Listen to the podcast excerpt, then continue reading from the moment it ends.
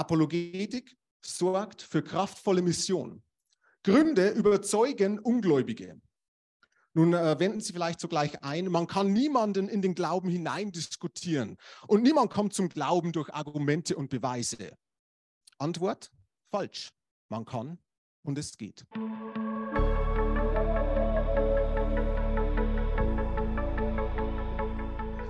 Das Thema, das für die nächsten Minuten ähm, vor uns liegt, lautet Glauben mit Gründen, die verlorene Kunst der Apologetik.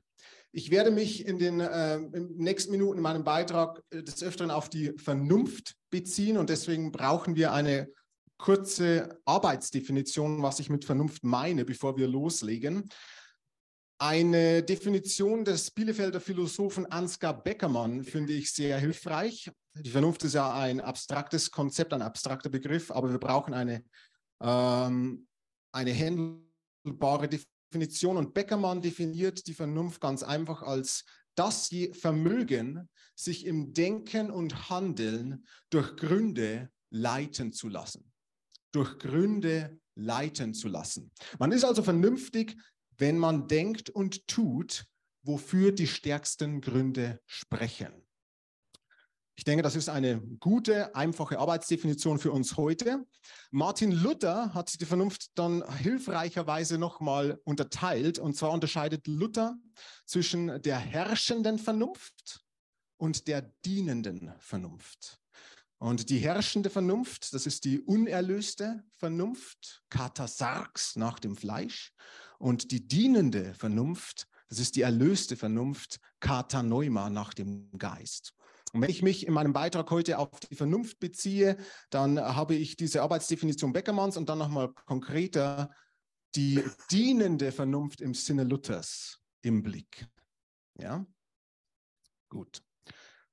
Soweit der Disclaimer. Sie sehen hier, meine sehr verehrten Damen und Herren, einen der führenden neuen Atheisten, sogenannten neuen Atheisten, Christopher Hitchens. Er ist mittlerweile verstorben. Und äh, Sie sehen ihn hier, nachdem er einen Abend lang mit einem intellektuellen Vertreter des christlichen Glaubens debattiert hat. Wie Sie an seinem Gesichtsausdruck ablesen können, ist der Abend nicht ganz so verlaufen, wie er sich das vorgestellt hat. Um was geht es bei der Apologetik? Apologia, Apologetik, die vernunftbegründete Verteidigung einer Position oder Anschauung. Und in der Antike war es die Verteidigung vor Gericht. Um was geht es uns bei der Apologetik nicht?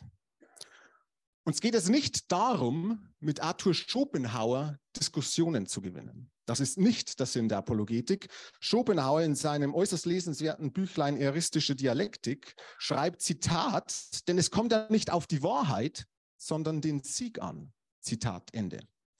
Und hier wollen wir Schopenhauer natürlich dezidiert widersprechen. Nicht nur als Christen, sondern ganz allgemein als rationale Wesen sollte es uns zuallererst um die Wahrheit gehen. Es geht uns bei der Apologetik vielmehr darum, gemäß 1. Petrus 3,15 Gründe für die christliche Hoffnung, für die Wahrheit in uns weiterzugeben. Und wenn mein Streitpartner oder die Person, die eine andere Weltanschauung wie ich vertritt, ernsthaft an der Wahrheit interessiert ist, dann ist diese Person mein Freund, weil wir sind beide an der Wahrheit interessiert. Und das macht uns zu gemeinsamen Wahrheitssuchern. Und das ändert schon mal meine gesamte Perspektive auf meinen Diskussionspartner, denn er ist mein Freund in der Wahrheitssuche. Und wenn er nicht an der Wahrheit interessiert ist, dann sollten wir uns vielleicht einen anderen Gesprächspartner suchen. Also, wir wollen als Apologeten kein abstoßendes, neunmal kluges Besserwissen, sondern wir wollen zuhören und verstehen. Wir wollen echtes Interesse an der anderen Person und Position. Wir wollen verstehen. Aber wir wollen auch eigene Positionen klar kommunizieren. Und das tun wir selbstbewusst und doch demütig. Und beide, Selbstbewusstsein und Demut, gehen übrigens wunderbar zusammen, schließen sich nicht einander aus. Das tun wir selbstbewusst und demütig. Wir tun es sachlich, nüchtern und immer respektvoll der Person gegenüber. Mit Helmut Thielicke wollen wir sagen, dass wir gerade als Christen auch zur Nüchternheit erlöst worden sind. Wir sehen also hier Hitchens in der Debatte mit William Lane Craig. Das ist sein christlicher Dialogpartner gewesen an diesem Abend. Das war im April 2009. Und William Lane Craig hat als einer der einflussreichsten Philosophen aktuell weltweit und äh, als evangelikaler Theologe einen Abend lang attraktiv und überzeugend rationale Gründe für seine christliche Weltanschauung gegeben, für die Hoffnung, die in ihm ist, und hat somit einem aggressiven Kritiker des Christentums den Wind aus den Segeln genommen. Und nebenbei wurde diese Debatte mittlerweile über sechseinhalb Millionen Mal auf YouTube aufgerufen. Aber gerade diese Kunst, diese Kunst der Apologetik ist uns als Christen verloren gegangen. Und die fatalen Auswirkungen sehen wir vor allem bei unseren Jugendlichen. William Lane Craig berichtet, dass er regelmäßig in amerikanischen Gemeinden spricht und er hat immer wieder das Szenario, dass Eltern nach dem Vortrag zu ihm kommen und zu ihm sagen, oh Dr. Craig, wären Sie nur zwei oder drei Jahre früher hier gewesen, da waren meine Kinder hier und die hatten Zweifel und die hatten Fragen an den christlichen Glauben. Mittlerweile sind sie an einer Universität oder an einer Hochschule und sind vom Glauben abgefallen und wollen mit dem Glauben nichts mehr zu tun haben. Sie sind zu spät gekommen. Das ist tragisch. Das ist ein großes Problem. Und die gleiche Erfahrung hatte auch der Oxforder Philosoph Richard Swinburne als junger Mann. Swinburne ist ein brillanter Religionsphilosoph und er schreibt, Zitat, was mich sehr verstörte, war, dass die Kirche den Konflikt zwischen dem traditionellen Christentum und der modernen intellektuellen Weltanschauung nicht ernst nahm. Prediger verkündeten fromme Botschaften, die ganz einfach darin versagten, auf die moderne Wissenschaft, Ethik und Philosophie Bezug zu nehmen. Sie legten Bibeltexte aus und predigten Attitüden. Und die Antwort auf solche Fragen, warum sollte ich der Bibel Glauben schenken, sind moralische Wahrheiten nicht einfach Ansichtssache. Warum soll ich überhaupt glauben, dass es Gott gibt? Die Antwort darauf war, dass Religion halt Glaubenssache sei. Aber die Prediger hatten nichts dazu zu sagen, warum ich überhaupt einen Glaubenssprung wagen sollte und warum ich in die christliche Richtung springen sollte und nicht in eine ganz andere. Die faule Gleichgültigkeit der Kirche gegenüber modernem Wissen widerte mich an. Zitat Ende. Gott sei Dank ist Swinburne als junger Mann nicht vom Glauben abgefallen, sondern im Gegenteil, er hatte sich zur Aufgabe gemacht, Philosophie zu studieren und ist heute einer der fähigsten Verteidiger eines traditioneller christlicher Glaubenspositionen. Und das an der University of Oxford. Wir müssen aber nicht nach England schauen, um diesen Mangel wahrzunehmen. Auch in unseren Breitengraden wurde dieser Mangel erkannt. Der große Tübinger Theologe Adolf Schlatter schreibt Anfang des 20. Jahrhunderts in seiner Dogmatik folgendes, Zitat, es wird aber schmerzhaft, wenn man an die große geistige Arbeit denkt, die jeden Sonntag im evangelischen Deutschland geschieht und zum Teil dadurch fruchtlos wird, dass die Predigenden ihren Glauben bloß beschreiben. Begründet ihn doch. Zitat Ende. Drei Gründe, warum wir Apologetik brauchen. Drei Gründe, warum wir Gründe brauchen. Nummer eins. Apologetik sorgt für persönliches Glaubenswachstum. Gründe stärken den persönlichen Glauben. Gründe gründen uns objektiv in der Wahrheit und Realität. Und das gilt vor allem in Zeiten des persönlichen Leids und geistlicher Krisen, wenn die Emotionen und meine subjektive Verfasstheit mich wie ein Schifflein auf den wilden Wogen des Meeres hin und her schaukeln lässt. Und wir können das nirgends wohl besser sehen wie an einem großen Professor und Literaten C.S. Lewis. Nach dem Tod seiner Frau, Joy Davidman, ist er in eine große Glaubenskrise gestürzt und er hat mit Gott gerungen. Und dieses Ringen lesen Sie in seinem exzellenten Büchlein A Grief Observed über die Trauer nach. Das Interessante an der Glaubenskrise von Louis ist, er hat nie daran gezweifelt, dass es Gott gibt. Die Nicht-Existenz Gottes hat zu keinem Zeitpunkt eine intellektuelle Alternative für ihn dargestellt. Warum? weil er so stark apologetisch in seinem Glauben gegründet war, dass für ihn die Nicht-Existenz Gottes ganz einfach nicht denkbar war.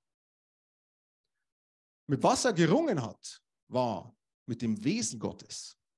Ist Gott wirklich ein guter Gott, der es gut mit ihm meint? Oder ist Gott nicht vielmehr ein Genius malignus, ein böser Geist, der nur daran interessiert ist, uns wie Versuchskaninchen durch die Manege zu hetzen?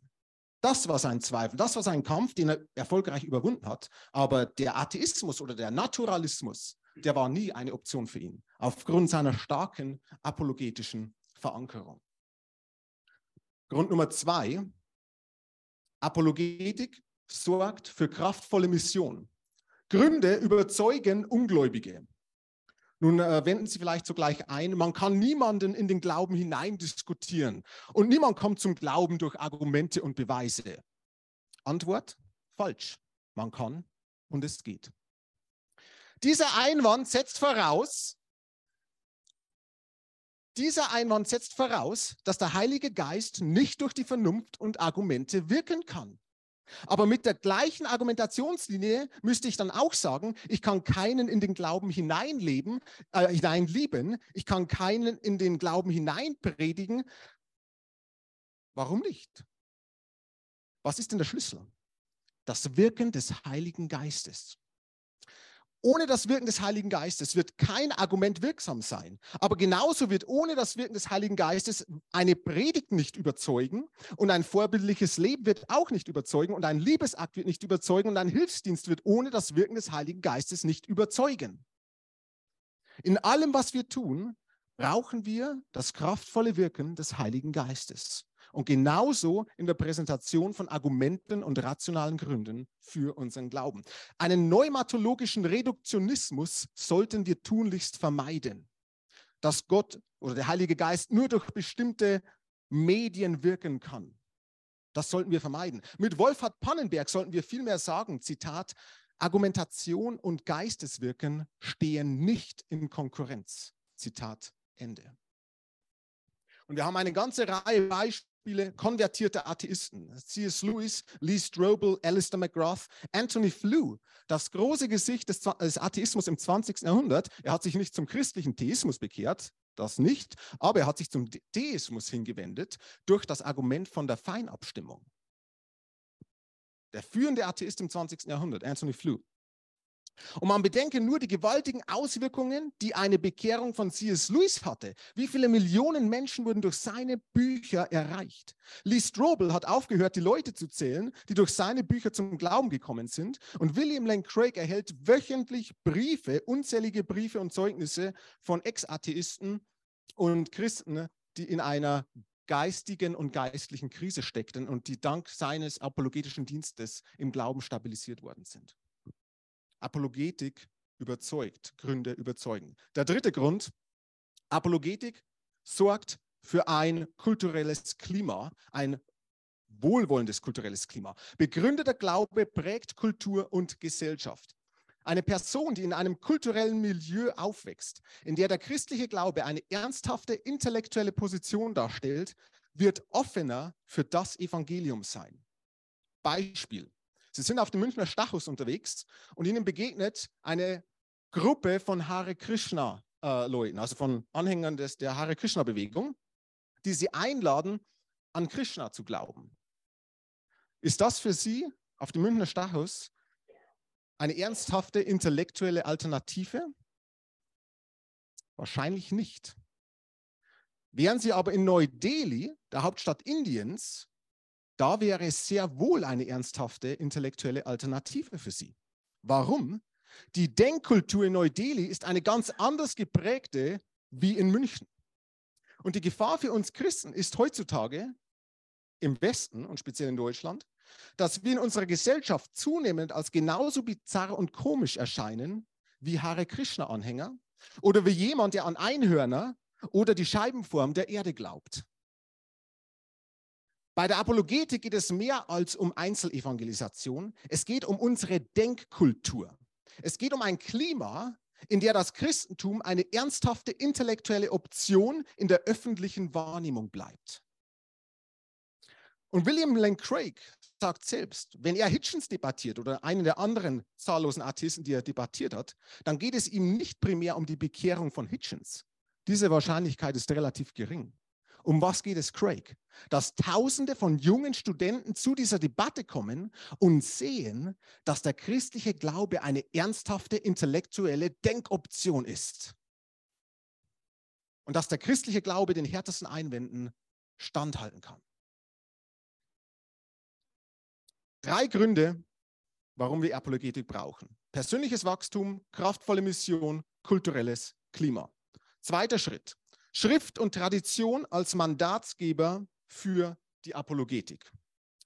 Wir haben Jesus und die Apostel als biblische Vorbilder für apologetisches Handeln und Sein. Jesus argumentierte, belegte seine Ansprüche, antwortete auf Fragen und widerlegte Einwände.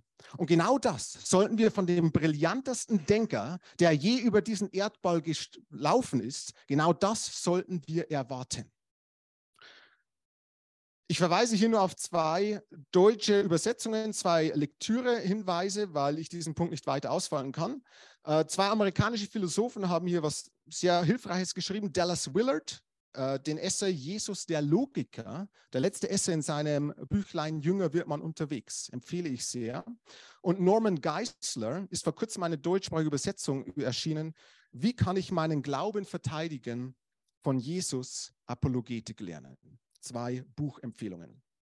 Die Apostel übernahmen die Praxis Jesu. Sie verkündeten ihre Botschaft mit Begründung und widerlegten Einwände. Sie waren bereit zu Streitgesprächen, Debatten und Diskussionen und wollten ihre Zuhörerschaft rational überzeugen und nicht manipulativ überreden. Wir müssen hier uns nur die Pfingstpredigt des Petrus in Apostelgeschichte 2 und die Rede des Paulus auf dem Areopag in Apostelgeschichte 17 ansehen. Dabei hatten sie immer ihre Zuhörerschaft im Blick. Bei einer jüdischen Zuhörerschaft verwendeten die Apostel Argumente wie erfüllte Prophetie, Jesu Wunder und speziell Jesu Auferstehung von den Toten. Bei einer heidnischen Zuhörerschaft erwähnten sie Gottes Werk in Natur und Schöpfung, das Gewissen und moralische Gesetz, das uns eingeprägt ist, und drittens Augenzeugenberichte von Jesu Auferstehung. Das hat sich dann nahtlos fortgesetzt in der frühen Kirchengeschichte. Und wir haben hier eine ganze Reihe von brillanten Denkern, Roland Werner hat darauf schon hingewiesen, die weiter die Vernunft betont und aktiviert haben. Ich beschränke mich aus Zeitgründen auf zwei Zitate, die exemplarisch stehen sollen. Das erste Zitat ist von dem eminenten Kirchenhistoriker Robert Louis Wilken in seinem Buch Der Geist des frühen Christentums. Er schreibt, Zitat, wie ihre Kritiker begrüßten christliche Denker Streitgespräche, beriefen sich auf Beweise und auf Erfahrungen, gebrauchen die Vernunft, um das, was sie für wahr hielten, abzuwägen, zu beurteilen, auszulegen und zu erklären. Denken gehörte zum Glauben. Zitat Ende. Ein weiterer Kirchenhistoriker, Eric Osborne, in seinem Buch Anfänge christlichen Denkens schreibt, Zitat, es bedurfte langer Argumentation, ehe überall in der weltweiten Kirche ein klares Grundmuster christlicher Wahrheit gefunden war. Doch der Weg führte stets über das Argument, ob die Gefahr vom Gnostizismus oder von Martion ausging. Auch der Weg einer Antwort an den römischen Staat, an die Philosophen und an die Juden führte nur über die Begründung und den Aufweis. Zitat Ende. Wir sind ja hier bei der Evangelischen Allianz und es ist äußerst schön zu sehen, dass die frühen Apologeten eine Allianz mit der Vernunft eingegangen sind, um ihre Wahrheitsansprüche universal zu begründen und weiterzugeben. Der Kirchenvater Gregor von Nyssa sagt im vierten Jahrhundert, wer die Vernunft nicht achte, könne eigentlich nicht als Christ bezeichnet werden. Interessante These. So etwas wie christlicher Anti-Intellektualismus oder christlicher Irrationalismus ist eine Contradictio in adjecto, ein Widerspruch in sich. Das ist so etwas wie schwarzer Schnee. Sowas gibt es eigentlich nicht. Oder sollte es nicht geben. Und ich empfehle hier nochmal das exzellente Buch von Robert Wilkin, Die frühen Christen, wie die Römer sie sahen. Und wenn Sie zeitlich gebunden sind, lesen Sie nur die Seiten 210 bis 212. Da ist der Höhepunkt. Wir haben hier kein Entweder-Oder. Wir haben hier kein falsches Dilemma. Entweder Heiliger Geist oder Vernunft. Nein, wir haben einen starken Fokus auf das Wirken des Heiligen Geistes und die Kraft der Vernunft. Wir haben sowohl als auch. Und das haben wir bei den großen Denkern durch die Kirchengeschichte hinweg. Nur um ein paar Beispiele zu nennen, einen starken Doppelfokus auf den Heiligen Geist und auf die Vernunft haben wir bei Augustinus, bei Thomas von Aquin, bei Johannes Calvin, bei John Wesley, Jonathan Edwards, um nur ein paar zu nennen. Neuma plus Ratio, kein Entweder-Oder, sowohl als auch. Drittens, das führt uns zum finalen Abschnitt. Welche Rolle spielen Gründe in unserem Glaubensleben? Brauche ich Argumente, um zu wissen, dass der christliche Glaube wahr ist? Nein, nicht notwendigerweise. Das innere Zeugnis des Heiligen Geistes bewirkt unser Überzeugtsein von den zentralen christlichen Glaubenswahrheiten. Die grundlegende Glaubensbasis besteht nicht aus Argumenten und Beweisen, sondern aus dem inneren Zeugnis des Heiligen Geistes, der in unserem Herzen wirkt. Die dreifache Mutter im Irak, die den ganzen Tag auf der Straße arbeiten muss, um ihre Familie durchzubringen, hat keine Zeit, in die Universitätsbibliothek zu gehen, um Argumente für die Existenz Gottes zu studieren. Und wie die Mutter im Irak können wir die Wahrheit Christus ohne rationale Argumente erkennen. Kraft einer personalen Begegnung mit dem Heiligen Geist. Und deshalb ist es auch nie eine intellektuelle Sache, wenn jemand nicht zum Glauben an Christus find, findet. Der Unglaube beruht letzten Endes nicht auf einem intellektuellen Mangel an Beweisen, sondern auf willentlichem Widerstand gegenüber dem Ziehen des Heiligen Geistes. Unglaube ist im Kern moralischer und nicht intellektueller Art. Johannes 3, Vers 19. Aber brauche ich nun Argumente? Brauche ich nun Argumente, um zu zeigen, dass der christliche Glaube wahr ist? Einen Moment zuvor hatten wir, kann ich wissen, mit oder ohne Argumente, und nun sind wir beim Zeigen. Also, brauche ich Argumente, um zu zeigen, dass der christliche Glaube wahr ist? Ja, unbedingt. Der Heilige Geist kann und möchte durch rationale Argumente wirken. Als Christen müssen wir alles daran setzen, unsere Glaubensüberzeugungen rational und klar zu präsentieren, sodass Nichtchristen in der Lage sind, möglichst objektiv und kritisch unsere Wahrheitsansprüche zu prüfen. Indem wir unseren Glauben ängstlich abschirmen und uns nur auf subjektive Erfahrungen oder Gefühle berufen, nehmen wir dem Glauben die einzige Möglichkeit, sich als Wahrheit zu erweisen. Der Glaube muss sich rational als wahr erweisen können. Wir müssen die Wahrheitsfähigkeit, die Verifizierbarkeit und damit die Sprachfähigkeit wiedergewinnen. Wir haben also die zwei epistemischen Säulen des Glaubens. Inneres Zeugnis des Heiligen Geistes und rationale Gründe. Dank des inneren Zeugnisses erlange ich subjektive Gewissheit, vollkommene Heilsgewissheit. Ich kann wissen. Dank rationaler Gründe erlange ich eine objektive Sicherheit, eine hohe Wahrscheinlichkeit. Ich kann zeigen. I know that Christianity is true and I show that Christianity is true. Abschließendes Fazit. Der Ausgangspunkt zu Beginn war, wir haben festgestellt mit William Lane Craig, Richard Swinburne und Adolf Schlatter, dass wir speziell im deutschsprachigen Bereich, jetzt mit Schlatter, einen großen Mangel in der Christenheit verspüren. Das reichhaltige Feld der Apologetik liegt in den meisten Gemeinden völlig brach, nicht vorhanden. Es neu zu kultivieren ist alternativlos und geschieht nicht von heute auf morgen, sondern erfordert Studium, Hingabe, Zeit, Geduld, Anstrengung, Konzentration, langes Lesen, kritisches Nachdenken, verständiges Zuhören. Mit Dietrich Bonhoeffer stellen wir fest, dass große Gedanken Zeit und Ruhe brauchen.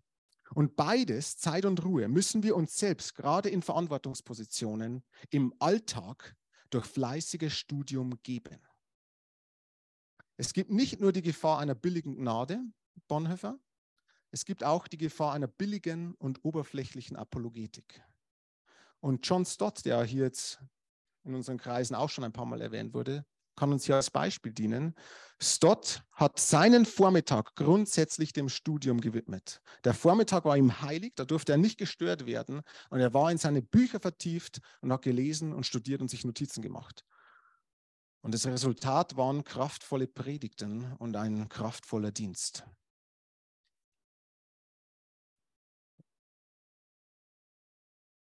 Und das habe ich mir auch persönlich zum Vorbild genommen, wenn ich hier kurz eine persönliche Note einstreuen darf. Wir haben im Moment eine gesellschaftlich riesige Herausforderungen. Wir werden mit einem völlig neuen Menschenbild konfrontiert. Und das ist eine absolut elementare Sache, um was es hier geht.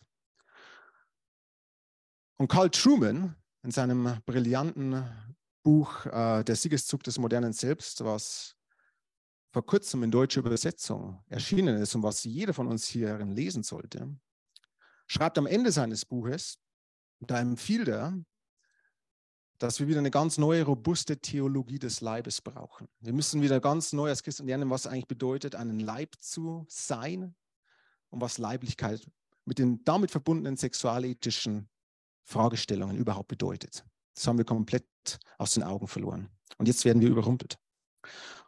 Und das habe ich mir zum Anlass genommen, unter anderem, dass ich jetzt zwei Jahre Weiterbildung in die Theologie des Leibes investiere in Heiligenkreuz, damit ich hier einen philosophischen, einen anthropologischen Schlüssel an die Hand bekomme, um substanzielle Antworten auf tiefgehende Fragen zu geben. Wir müssen hier Zeit investieren und wir können keine billige Apologetik betreiben. Das ist ganz wichtig. Ich schließe mit William Lane Craig, und er schreibt, der Auftrag an Pastoren, Pfarrer, Priester, christliche Seelsorger ist der folgende. Zitat. Wir brauchen Pastoren, die apologetisches Training erhalten haben und intellektuell mit unserer Kultur auf der Höhe sind, um die Herde mitten unter Wölfen zu schützen. Wir brauchen Pastoren, die etwas davon verstehen, was aktuell in den Naturwissenschaften abläuft. Gleiches gilt für Philosophie und Bibelkritik. Wenn Pastoren in diesen Bereichen nicht ihre Hausaufgaben machen, dann wird ein beträchtlicher Teil der Bevölkerung von ihrem Dienst unberührt bleiben. Darunter die intelligentesten und einflussreichsten der Gesellschaft, wie zum Beispiel Ärzte, Lehrer, Journalisten, Anwälte, Geschäftsleute und so weiter. Zitat Ende. Wir können nicht genügend geistgeführte Vernunft haben und wir brauchen geistgeführte Apologetik immer und überall. Meine sehr verehrten Damen und Herren, wir müssen als Christen wieder ganz neu die große althergebrachte Denkkultur Jesu, der Apostel und der Glaubenshelden erlernen und für unseren jeweiligen Kontext im Hier und Jetzt geistgeführt und kraftvoll anwenden. Dies zu schaffen und neu zu erlernen, ist ein unerlässlicher Schlüssel für unsere Zukunft. Dankeschön.